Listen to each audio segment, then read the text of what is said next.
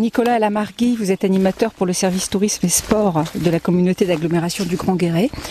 Euh, nous sommes en forêt de Chabrière avec vous, dernier rendez-vous d'ailleurs euh, aujourd'hui. Euh, on, est en train de marcher et plus on approche, plus on, aperçoit des pierres mais immenses. Oui, alors celle-ci, c'est la pierre casse-noisette, son, petit nom, c'est la pierre casse-noisette. Effectivement, c'est un ensemble aussi assez remarquable de, blocs granitiques. Et euh, peu, bon, pas de légende à ce sujet, par contre on peut imaginer que Pierre Casse-Noisette, bah, on a pas mal de noisetières. C'est un des coins de la forêt de Chabrière où effectivement il y a des noisetières. On, a évoqué déjà un petit peu la population euh, arboricole, c'est plutôt des hêtres et des, et des, sapins ici, mais là, sur ce coin-là, on a un peu de, un peu de noisetière.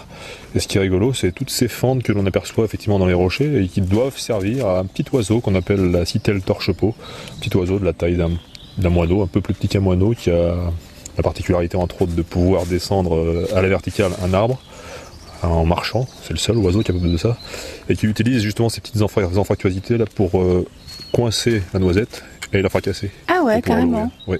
Sans ça, il n'est pas capable. La noisette se dérobe forcément à chaque coup de bec. Donc il utilise les petites, euh, fissures dans la pierre, il utilise parfois dans les arbres aussi euh, une petite fissure pour, le, pour coincer sa noisette. Et puis donc on peut, peut supposer que voilà, ce, nom de pierre casse-noisette vient de là.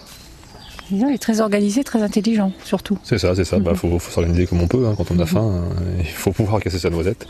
Et du coup, il faut utiliser un petit peu l'environnement. Donc, euh, cette pierre-là, avec cette fissure tout le long là-bas, euh, est parfaitement adaptée.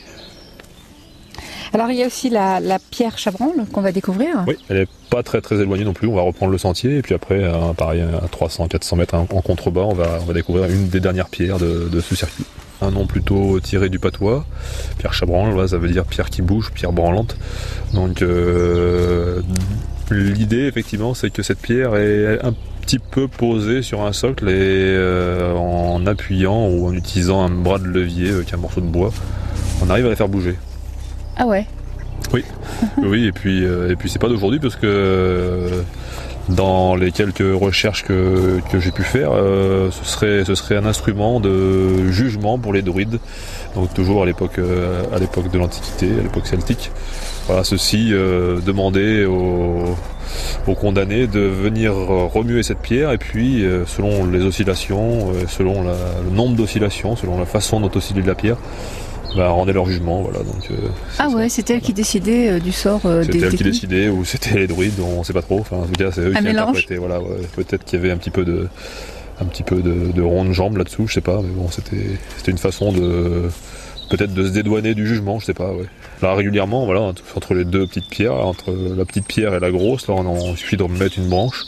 Et elle aussi, alors à un moment, elle pouvait peut-être en la faisant osciller assez fort, elle pouvait résonner et taper sur le sol en dessous. Là, j'ai bien eu beau essayer euh, de tout mon poids, euh, non, ça ne marche plus. Alors peut-être l'usure, peut-être l'usure a fait que. Mhm. en tout cas, on la voit, bouger, c'est sûr. Mais sur une pierre qui fait aussi euh, quelques dizaines de tonnes, c'est quand même assez remarquable. Mais écoutez, Nicolas Lamargui, on a appris plein de choses avec vous cette semaine euh, en forêt de, de Chabrière.